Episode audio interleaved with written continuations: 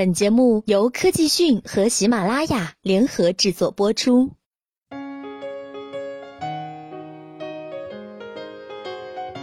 日前，台湾媒体报道称，乐视手机面临较大的资金压力，手机业务出现拖延支付供应商货款现象，账期从九十天延长至一百八十天，吸引了众多行业内人士的关注。目前，乐视的主要供应商包含人保、和硕、联发科等。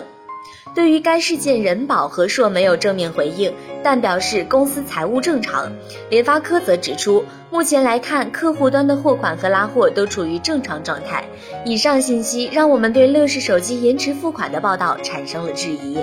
随后，乐视亚太区执行总裁莫翠天向记者表示，七月五号发现有台湾媒体报道后，立即在内部进行彻查，并未发现报道中存在的情况，并且乐视与供应商都保持着紧密的合作关系。此外，在与媒体记者的沟通采访中发现，原来是记者在报道中张冠李戴，实则是乌龙事件。七月六号，台湾媒体针对七月五号乐视延迟支付款项一事致歉乐视，承认五号新闻报道中的主角不是乐视，而是另一家手机企业。对于新闻报道给乐视带来的不良影响，表示歉意。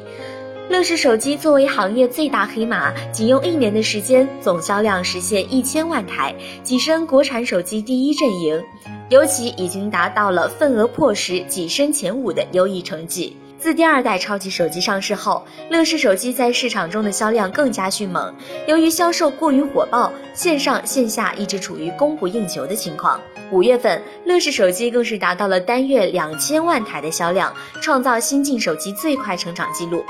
其中，旗舰手乐二更是连续两个月斩获一千至一千四百九十九元价格段销量冠军。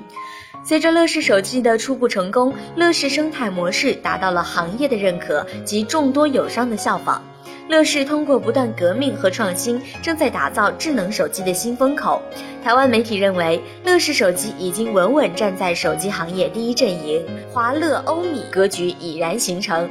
乐视正在颠覆着整个手机行业。